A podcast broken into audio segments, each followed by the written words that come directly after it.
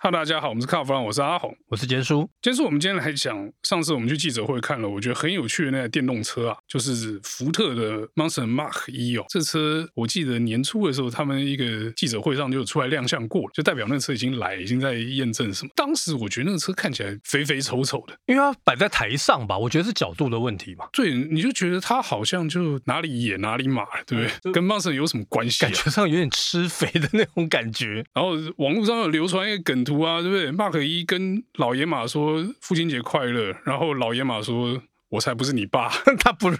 这反映了一些老美的心态，就是这跟 野马什么关系？只是用了一样的名字。可是呢，前两个礼拜他发表了，我没有去看。可是发表会的时候看就觉得，哎，其实没那么肥啊，好像还蛮好看的。那我们一个同业就跟我讲，他说不要说人家肥嘛，你看他引擎盖连前挡连到车顶那个线条，那还是老野马的线条哦。我就把车身下半遮起来一看，哎，还真的嘞，那个线条确实还有这个野马 Faceback 的味道哦。他感觉上是第二代，因为那个。应该算第二代的野马，应该是说这一台叫 Mark 一，Mustang 他们有一个车型叫 Mark One，那是在第二代的时候它出来，所以我觉得这一次出来的这个 Mark 一电动车呢，它是承袭应该算第二代的那种 Fastback 的造型。你刚才提到就是它腰线以上，它是有那个味道在，对，所以车顶看起来确实是野马。那老爸可能老花眼没看仔细哦，但是呢，我们的同业就讲，他说车顶真的很漂亮，没错，可是它还是很高诶。他说废话，电池装在下面嘛，现在。电动车不是平板，所以那个下面是垫高了三十公分嘛，那你把那三十公分削掉，趴在地上它就是野马，但是现在是站很高的野马。它站很高，没办法。现在电动车电池都塞底下，所以这是天缺啊，它也无可奈何。真的哈、哦，电动车要做的漂亮不容易。但是呢，我觉得这个车啊，现场看比第一次看到的时候好看。所以我刚才就讲了角度的问题嘛。对，然后还有就是我们这次在发表会上看到那个 GT 啊，该跑车的东西都上了嘛，所以看起来还蛮有一回事的。而且我这次发现哦，它在那个 B 柱上面，它搞了一个电子锁，然后我就想到那时候大概八零年代左右，Mercury Sable 它。那时候在车门把手上面也是有这种数字按键，我为什么会知道？因为那时候我同学的爸爸他买了一台，然后我同学把它开出来，我就秀给我看，我说哇，这很屌！后来我在 market 一上面看到这个不是什么创新的东西，但是为什么要放这个东西在上面？骗你们这种老人买啊！我不会为那个去买。你刚就讲出 Sable 的故事了，是啊，像我就不知道啊。OK，对，不然的话，现在时代我干嘛搞一个密码锁啊？对不对？现在绑在手机上嘛，对不对？不然我弄一把大把的电子钥匙开锁不是很帅？弄一个密码锁，这老派啊！所以我那时候看到，我就觉得你这有点脱裤子放屁吧？为什么要多此一举？就骗你啊！因为你就讲出 Sable 的故事了嘛。那我们来看看台湾卖的 Mach 一的价钱。我那时候看有一种感觉，就是这到底是贵还是便宜？我有点搞不懂。你说台湾的入门版售价两百零八万，然后 Premium 版是两百四十八万，GT 版是两百六十八万。它的面对的对手好像就很广啊，两百万到两百六，就是上打下也打的概念。它冠上这个 Mustang 的名号之后，然后它要面对的对手到底是谁？其实很模糊诶。你到底是你要打？运动的电动车还是通勤的电动车？虽然我觉得电动车没什么运动嘛，可是你叫野马嘛，对不对？就总有期待嘛。有这种比较偏运动类型的电动车嘛？BMW i4，i4 我跟它差得远，i4 比它贵多了吧？哦，是，而且。iPhone 没那么高，所以你看，放眼看去，同价格带的竞争对手基本上好像没有，所以才会有一种哎，你到底对手是谁的感觉？是它是不是切到一个真空带？那你说相对的比较运动风的电动车，台抗、e-tron GT 那个又差太多了。黑哥，你我去看嘛。所以啊，我就觉得说这车好像有点搞头，但是它到底能不能就是像我们想变成一个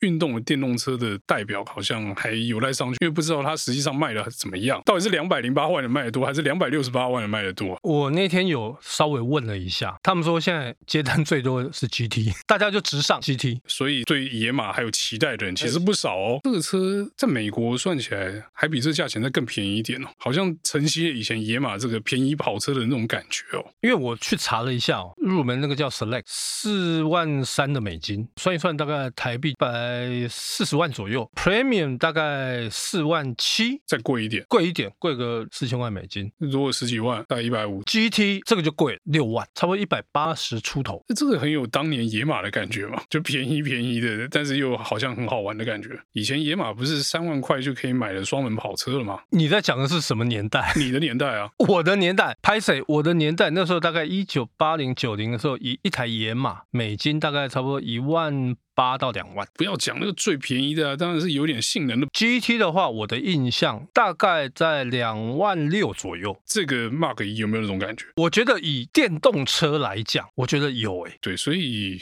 叫爸爸应该也还可以哦。没有啊，可是人家不承认 啊。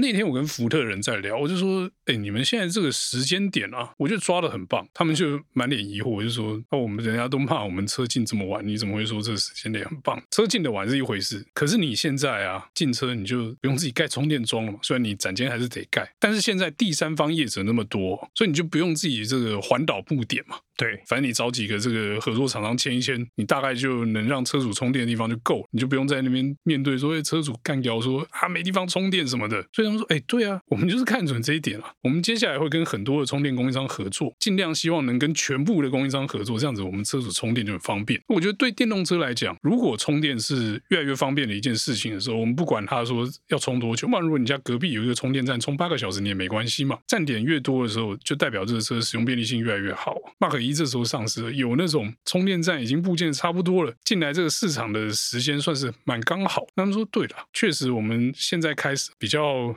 不会有那些电动车先锋遇到那些障碍啊！不，我觉得这个除了福特之外啦，接下来要进来的电动车应该都会比较呃容易被市场接受。第一个充电方便，第二个电动车越来越多，大家都知道这是什么东西，你不会觉得它是一个很稀奇古怪的，它就是哎另外一种选择嘛，大家的接受度都会越来越高哦。我觉得比较可惜一点就是我们到现在还没看到一个价钱比较好的，比较像是。普罗大众可以用的电动车，百万级的那一种啊，百万之内的，百万之内的卖凶了啦。百万之没有啊，就之前不是在讲吗？有人喊出他要做百万内的，可是实际上百万内是公司对公司的，不是零售价了。可是那时候喊出来的，让大家的误解就是。那台要卖百万内，没人家合约还没签，你到时候就看那个签约价是多少钱嘛，签了才知道。是是是，原来原来他们都在炒股炒话题。那我倒觉得，真正电动车想要普及，一定就是价格。对，而且现在就是有一种卖玩具的性质嘛，就是现在大家买这种电动车，还是有一种就是买一个科技玩具的这种感觉嘛。是，就有点像是以前买跑房车那种感觉。接下来真的要务实要量产的电动车，就真的得靠这些，哎，号称百万内，但我也不知道它能不能做出来。那是，那搞不好日系的动作还快一点哦。哎，不过你这样讲一讲，不知道这个 Mark 一够不够卖哦？Mark 一不是也是缺车的吗？那天叫我刷卡啊，那天对对对，我想起来那天他们直接叫你刷卡，对，但是我的卡两百万 刷不过啊，所以就放我一马这样子。OK，好，那我们今天有关这个 Mark 一的故事呢，就到这边告一段落，谢谢大家收听，谢谢。